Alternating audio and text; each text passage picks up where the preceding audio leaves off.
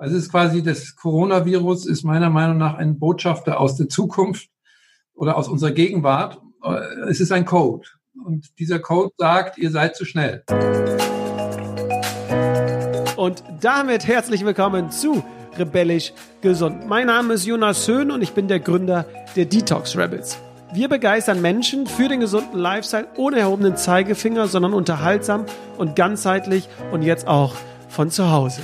Normalerweise kommen die Interviews hier alle 14 Tage online. Doch aufgrund der aktuellen Lage wollte ich das Interview euch nicht länger vorenthalten. Es wurde ganz frisch, also heute am 27. März, digital aufgenommen.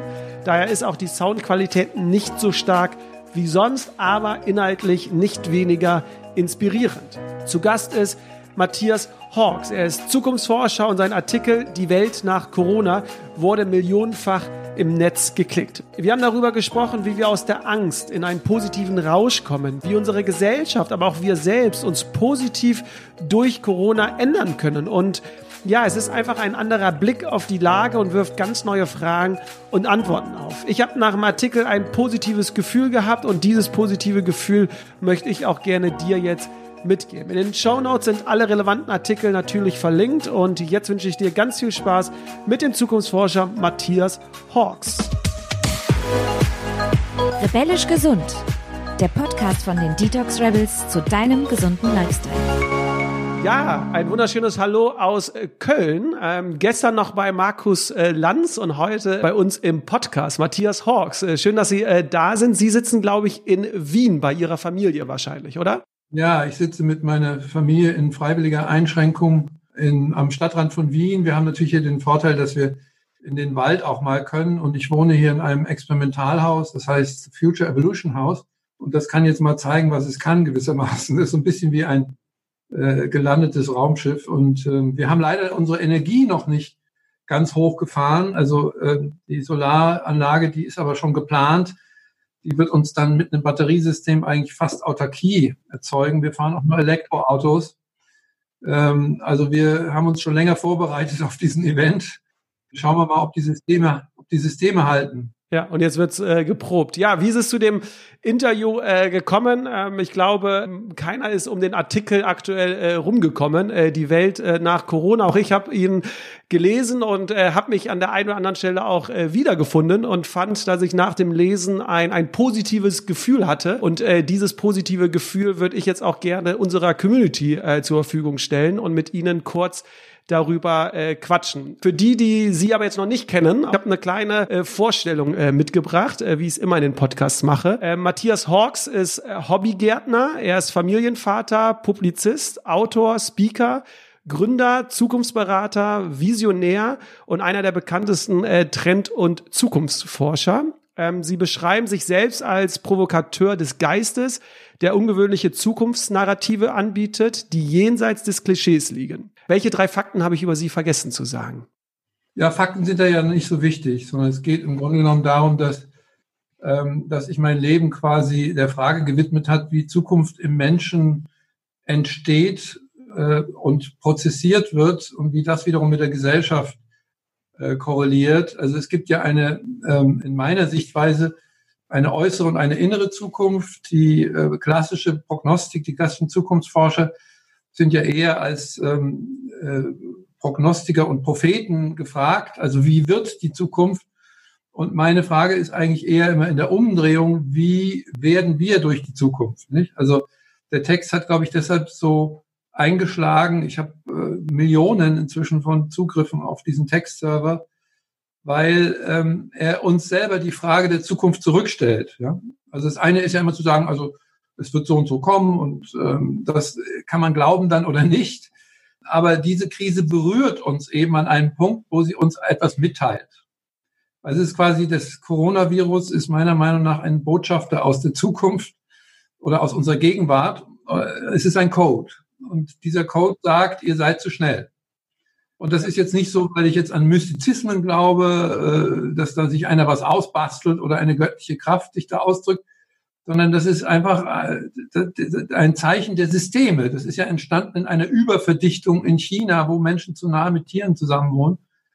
Und dieser Virus entschleunigt uns jetzt Und wir erleben plötzlich, dass diese Entschleunigung, vor der wir uns ja wahnsinnig gefürchtet haben, ja. Also die Leute haben ja alle gesagt, ah, die Zivilisation bricht zusammen und wir können nicht mehr das, was wir vorher gemacht haben, fliegen, Auto fahren. Und plötzlich stehen sie da und sagen, Moment mal, das hat ja vielleicht eine ganz andere Weltsicht zur Folge. Wir erleben plötzlich Dinge, auf die wir auch vermisst haben. Nähe zu kleinen Gruppen, die Menschen telefonieren wieder. Also sie, sie werden quasi ein bisschen dazu gezwungen, sich wieder mit sich selbst zu konfrontieren. Ja? Und dann gibt es natürlich viele, die schimpfen und hassen und Angst äh, breitet sich aus. Aber das hilft alles nichts. Dieses Coronavirus will uns eine Lehre erteilen und die, die Zukunft, ist meine These, wird dann besser oder nicht so schlimm, wenn wir diese Botschaft annehmen, wenn wir sie in uns entwickeln und daraus die richtigen Schlüsse ziehen. Sie haben in Ihrem Artikel ja geschrieben, das haben Sie jetzt auch kurz erwähnt, ja diese Methode, ähm, Sie nennen sie ja äh, die Regnose, also aus der Zukunft mal zurückzuschauen.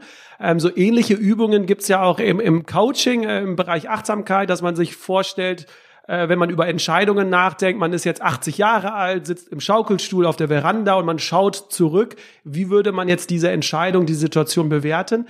Sagen Sie, dass diese Methode, die benutzen Sie ja als, als Zukunftsforscher, dass die vielleicht Menschen generell hilft, mit diesen Ängsten, die Sie ja auch in Ihrem Artikel und auch in anderen Artikeln schreiben, umzugehen? Genau.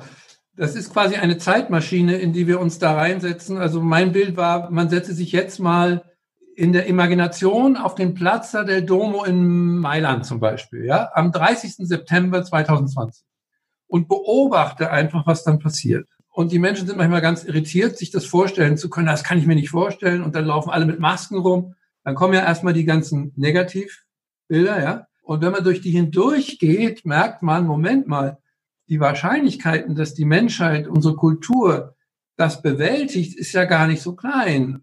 Und die Wahrscheinlichkeit, dass daraus anderes und vielleicht sogar besseres entsteht, könnte ja sein. Das heißt, ich, das ist eigentlich ein mentaler Trick, in dem ich die Menschen auf ihr inneres Potenzial hinweise, äh, sich die Zukunft anders vorzustellen als nur in Schreckensbildern. Und das hat ein Befreiungselement. Das bedeutet, dass ich in einen Möglichkeitsraum eintrete, wo ich vorher mich quasi nur an die Wand gedrängt gefühlt habe. Und dieser Möglichkeitsraum ist natürlich vor allen Dingen innen. Also der Mensch kann ja vieles nicht beeinflussen, aber er kann vielleicht lernen, sich selbst zu kennen und sich selbst zu rekonfigurieren. Das können wir als Menschen eigentlich ganz gut. Nur viele Menschen haben den Zugang dazu verloren. Das heißt, ich operiere quasi in einem Stück weit in einer therapeutischen Funktion ähm, in dieser Geistesreise. Und das ist dann ganz interessant, wenn man von vorne auf sich zurückblickt. Wie bin ich geworden? Wir alle sind ja Werdende. Und wenn wir den Kontakt zu diesem Werden verlieren, dann stecken wir fest. Und wenn wir feststecken, dann kommt die Angst. Ja, das ist im Prinzip die Erkenntnis, die äh, aus der psychologischen Ebene daraus kommt. Ich glaube, das ist eine ganz wesentliche Form von geistiger Gesundheit, sich im Werden vorzustellen. Man nennt das im Firmen, äh, im Firmenjargon auch oder in, in, das, in dem, was wir als Zukunftsinstitut machen, Visionsentwicklung. Ja, also wir entwickeln Visionen, aber äh, der Unterschied ist eben, es wird nur dann interessant, das merkt man ja auch in der Arbeit mit Menschen, wenn man die Vision nicht vorsetzt. Also wenn man nicht den Leuten sagt, so, jetzt haben wir eine Vision, jetzt folgt dem mal. Das haben wir mit Firmen früher immer probiert. Wir haben gesagt, liebe Autoindustrie, wir geben euch jetzt die Vision, dass ihr in Zukunft gar nicht mehr so viel Autos produziert, sondern Mobilität. Ja? Dann haben die alle da gesessen und haben gesagt, interessant, habe ich aber nichts mit zu tun. das, was wir brauchen, ist, wir müssen mit den Leuten in Beziehung treten. Sie müssen die Vision aus sich heraus entwickeln. Ja, das ist doch auch nichts anderes, um Ihr Thema anzusprechen, als Gesundheit. Gesundheit ist die Möglichkeit, sich selbst als Verändernder zu sehen und als Veränderer. Also aus der Opferrolle rauszukommen ähm, und ins Handeln, ins Aktive, ins innere und äußere Handeln zu gehen. Das ist, glaube ich, im Grunde genommen ganz einfach, aber es ist wahnsinnig schwer rational zu erklären. Da sagen Sie, bei, bei Gesundheit äh, reden wir ja auch davon, wir müssen ins Aktive, ne? wir sind der Autor unserer Geschichte, nur wir können die Entscheidungen treffen. In Ihrem Artikel schreiben Sie ja, und da habe ich mich wirklich an diesem Punkt äh, wiedererkannt. Sie sagen ja, dass, dass zuerst äh, wir in so eine Angststarre erst kommen und das irgendwie nicht richtig fassen können und und und. Und dann aber beschreiben Sie das so schön in so eine Art Rausch kommen können. Dopamin entsteht und und und. Und ich muss das sagen, ich habe das äh, persönlich bei mir selbst erlebt. Ähm, ich habe mich am Anfang gar nicht mit äh, Corona äh, beschäftigt, weil ich dachte, dass das betrifft trifft mich nicht oder unser Business. Als es dann immer näher gekommen ist, bin ich dann wirklich erstarrt. Also ich wusste jetzt weder breche ich nach vorne, mach ganz viel oder ziehe ich mich eher zurück. Und dann gab es aber diesen einen Moment und dann aber nach, nach vorne ging. Also wo ich wirklich so gemerkt habe, jetzt bin ich motiviert und jetzt blicke ich positiv nach vorne. Wie schätzen Sie die gerade die aktuelle Lage ein? Sind wir schon über diese Angst, über diesen Kontrollverlust schon, schon hinweg? Also sind wir schon in diesem Rausch? Kriegen Sie das mit? Und zweite Frage, wenn wir noch nicht dort sind, können wir das aktiv, persönlich beeinflussen, in diesen Rausch zu kommen oder passiert das irgendwie automatisch durch die Umwelt? Also das menschliche Hirn ist konstruiert, ähm, äh, Bilder der Welt zu konstruieren und mit ihnen zu operieren, also zu arbeiten. Wir stellen uns ja dauernd eigentlich auf die Systeme um uns herum ein und auf äh, das, was wir glauben, was dann kommt. Unser Hirn hat aber auch eine erstaunliche Fähigkeit und das ist dieser Dopaminrausch. Es ist nämlich ein Drogenproduzent. Ja, also wir brauchen keine Drogenhändler, wir haben selber genug. Ja, und äh, Sie müssen kein Kokain nehmen, aber die Wirkung von Dopamin ist ähnlich wie Kokain. Dann glauben Sie nämlich, dass Sie etwas können. Und das wird freigesetzt, wenn wir unter existenziellem Druck stehen, aber die Angst nachlässt. Und es ist ja eben so, Angst können Sie ja gar nicht halten. Ja, also wir reden oft, wenn wir Angst beklagen, reden wir oft über Ängstlichkeit. Menschen können sich verbittern. Oder eigentlich ist das dann eine Depression. Aber der Zustand der Angst ist eine Aktivierung. Ja, dann werden wir Adrenalin produzieren, dann fangen wir an zu kämpfen oder zu fliehen. Das hat uns die Evolution so mitgegeben. Wenn aber dann dieser Rausch des Adrenalin, des Kampfmittels quasi abflaut und das geht immer, also haben Sie mal richtige Angstzustände gehabt? Länger als, das kriegen Sie gar nicht länger als zehn Minuten hin. Ja? Nee, nee, klar. Dann, dann, dann regelt das Hirn das aus. Ja? Und ähm, dann kommt ähm, die zweite Phase und diese Phase im Hirn sagt, ich muss lernen. Ja? Und Dopamin öffnet die, äh, öffnet die, die, die Synapsen im Hirn und da entsteht ein riesiges Fragezeichen. Wo bin ich hier gelandet? Was ist das? Welche Umwelt ist das? Ich bin auf einem fremden Planeten, dem Post-Corona-Planeten. Ja, und jetzt muss ich lernen, mich darin zu bewegen. Und das gibt uns quasi die Evolution auch mit. Ja, neben der Angst als Warnung gibt sie uns die Möglichkeit, uns im Hirn zu verändern. Und das heißt, deshalb ist ja meine These, dass das nach Corona, nach dem Virus, wenn wir den besiegt haben, dass das nicht aufhört. Das verändert nämlich das Gehirn. Wir entwickeln neue Modelle und Module, mit denen wir Wirklichkeit bewältigen können. Das ist der evolutionäre Kern des Menschen. Und das ist das, was uns in die Zukunft treibt, das, was uns als Spezies letztendlich auch überleben lässt, weil unsere Vorfahren haben immer in den gefährlichsten Umwelten sich was einfallen lassen. Und wenn die immer nur Angst gehabt hätten, dann wären sie auch gestorben. Ja?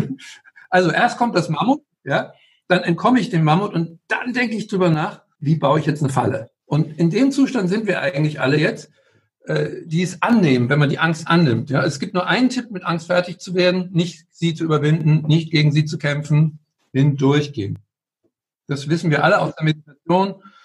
Wir wissen es alle aus einem spirituellen Zusammenhang in unserem Leben. Man kann die Dinge nicht verhindern, vermeiden. Deshalb gibt es auch keine Rezepte. Ja? Also ich kann mich nicht hinstellen und sagen, macht mal, weil es für jeden individuell anders ist. Und zu Ihrem ersten Teil Ihrer Frage, den kann man nicht beantworten, wo wir sind, weil Menschen eben ganz unterschiedlich, auch aufgrund ihrer Konstellation, darauf gibt Menschen, die sich dann in die Verängstigung reinbegeben, die vereinsamen. Das ist dann tragisch. Das ist natürlich ein Teil einer solchen Krise, ist auch, dass es vorhandene Schwierigkeiten verschärft. Also wenn sie einsam sind, dann werden sie jetzt noch einsamer. Aber es sind auch Kräfte frei, indem wir gegen Vereinsamung massiv wirken. Und das ist doch eine unglaubliche Offenbarung, ich weiß nicht, ob es bei Ihnen auch so war, aber ich habe meine alten Freunde wieder angerufen, habe lange mit denen telefoniert. Wir haben uns getröstet. Ich habe ganz, also die Familie, wenn man Familie hat, weiß man, man sieht die oft gar nicht, ja. Also die Kinder schon gar nicht, die sind dauernd im Cyberspace.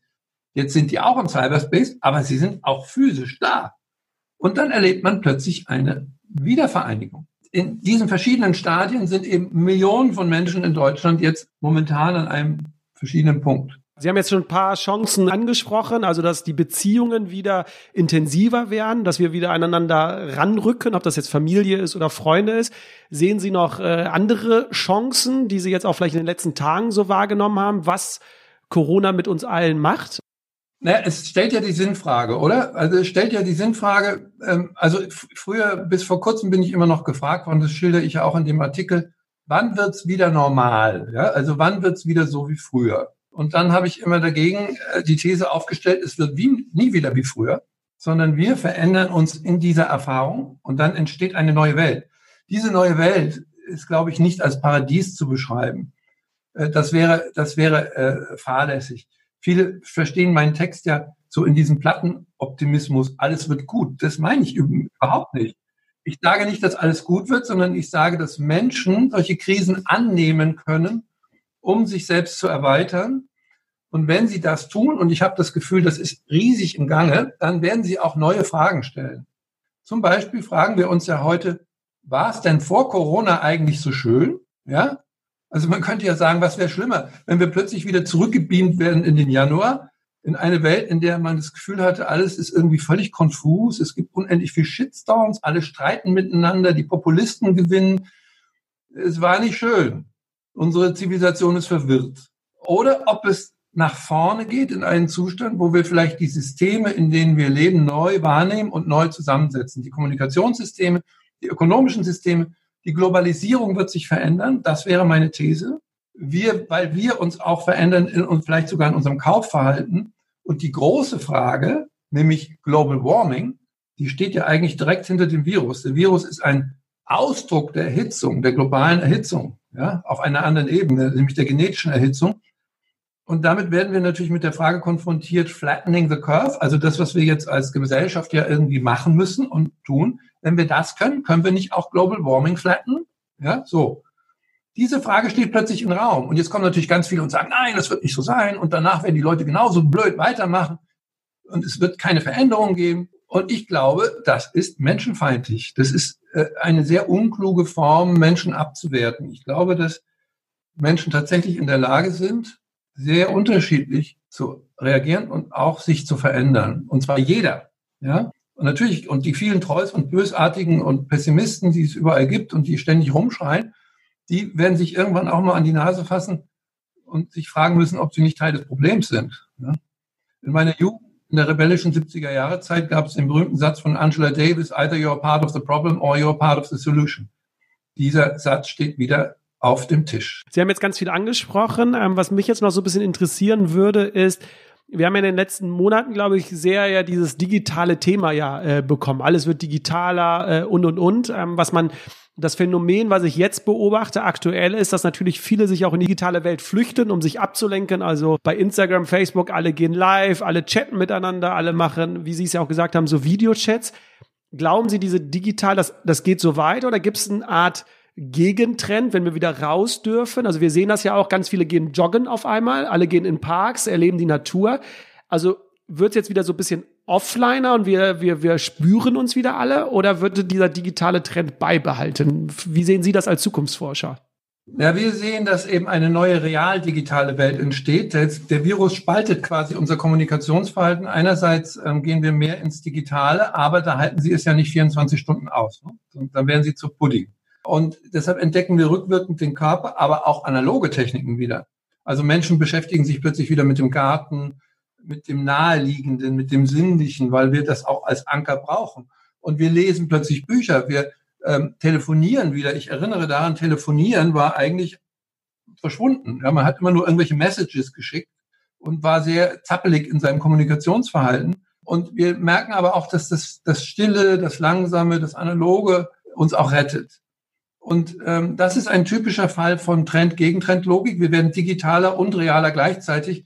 Und in einer nächsten Stufe wird die Kultur eben letztendlich dazu kommen, dass sie vernünftiger mit digitalen Technologien umgeht. Da, wo sie nämlich sinnvoll sind. Mhm. Also zum Beispiel im Homeoffice, das hätten wir ja schon länger machen können, das ist ja sinnvoll.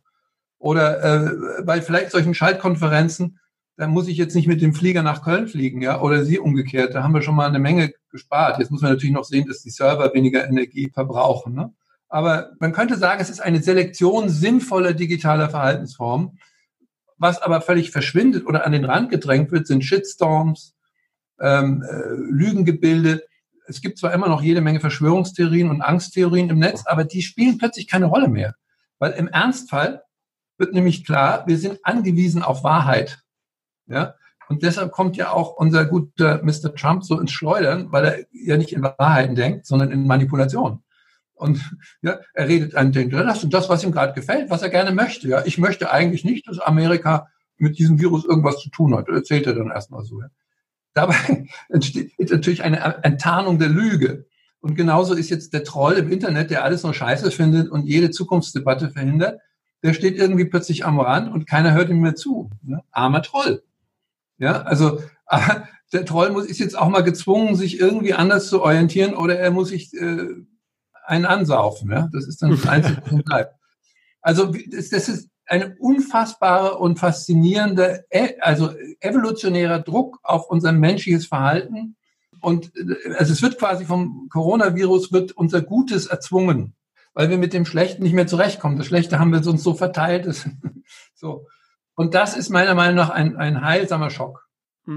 Könnte sogar noch ganz interessant sein. Ich meine, die letzten äh, Monate und Jahre, wir beschäftigen uns ja auch damit, wurde ja Achtsamkeit sehr gepredigt sozusagen, im Hier und Jetzt zu leben und und und, nicht an gestern zu denken, nicht an morgen. Ist das jetzt nicht sogar die Chance, das wirklich zu leben? Das ist ja eine Chance eigentlich, was wir die letzten Jahre so gelehrt haben, jetzt auch wirklich auszuüben, äh, weil wir dazu gezwungen werden vielleicht auch. Also ich habe ja den Achtsamkeitsbegriff auch sehr gepusht als wenn Sie so wollen, Trendentwicklung. Aber was mir daran immer nicht gefallen hat, war eigentlich das passive Element. Wir erleben, glaube ich, dass Achtsamkeit inzwischen etwas Aktives ist. Ja, also, äh, dass es eben auch in, in der Kommunikation eine große Rolle spielt und nicht nur, indem man sich irgendwo hinsetzt und meditiert und die Gedanken abschaltet. Ähm, das ist, äh, das ist auch wichtig. Aber wir sehen eben, dass Achtsamkeit letztendlich eine Analogie für Bewusstsein ist, für ein bewusstes Umgehen mit seiner Umwelt. Und äh, wir werden gewissermaßen sanft, aber bestimmt von diesem Virus in die Achtsamkeit geführt. Ja, wir spüren und erleben vor allen Dingen, dass wir gar nichts anderes mehr sein können als achtsam, weil wir mit den ganzen anderen hektischen Formen nicht mehr so richtig weiterkommen. Und ähm, das ist eben auch wieder äh, eines dieser Wunder in der Evolution, dass manche Dinge, die wir schon vorher so ja, irgendwie erkannt haben geistig, so ein Ausrufezeichen bekommen durch unsere heutige Situation. Und auch hier gilt wieder, ich glaube, wir kommen dann weiter, wenn wir das annehmen. Ja? Wir können jetzt sagen, also finde ich jetzt furchtbar, ich will überhaupt nicht achtsam sein. ja, kann man machen.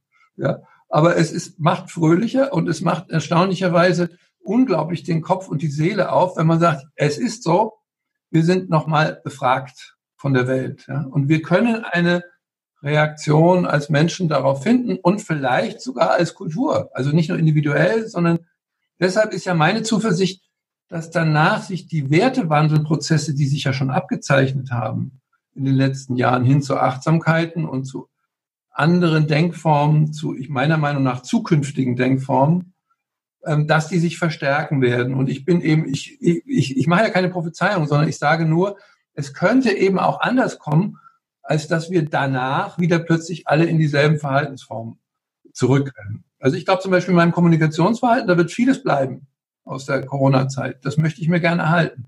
Auch aus meinem Bewegungsverhalten. Und, und wir kochen wirklich sehr gut jetzt. Ja? Also wir schlingen auch nichts mehr runter so schnell wie früher. Das lohnt sich nicht, weil da sind auch keine Termine. das ist schon verrückt, oder? Also in diesem Sinne, wir müssen das jetzt leider beenden, weil ich noch ein anderes Interview habe, aber es war sehr nett, mit Ihnen zu reden. Ich glaube, das ist auf Ihrer Plattform, wenn man Gesundheit, über Gesundheit nachdenkt, dann ist im Grunde genommen, hängt die Gesundheit ja ganz stark auch an der mentalen Gesundheit. Auch wenn man krank ist, hängt die Gesundheit an der mentalen Gesundheit. Nicht? Also wenn man jetzt diese Krankheit durchlebt, das ist ja auch ein Schrecken, dann ist eben die innere Einstellung ja auch ungeheuer wichtig. Vielen Dank für Ihre Zeit. Ich weiß, Sie sind äh, sehr gefragt. Ich glaube, bei Markus Lanz haben Sie gesagt, 1,8 Millionen Aufrufe Ihres äh, Artikels. Also das äh, muss man sich mal vorstellen.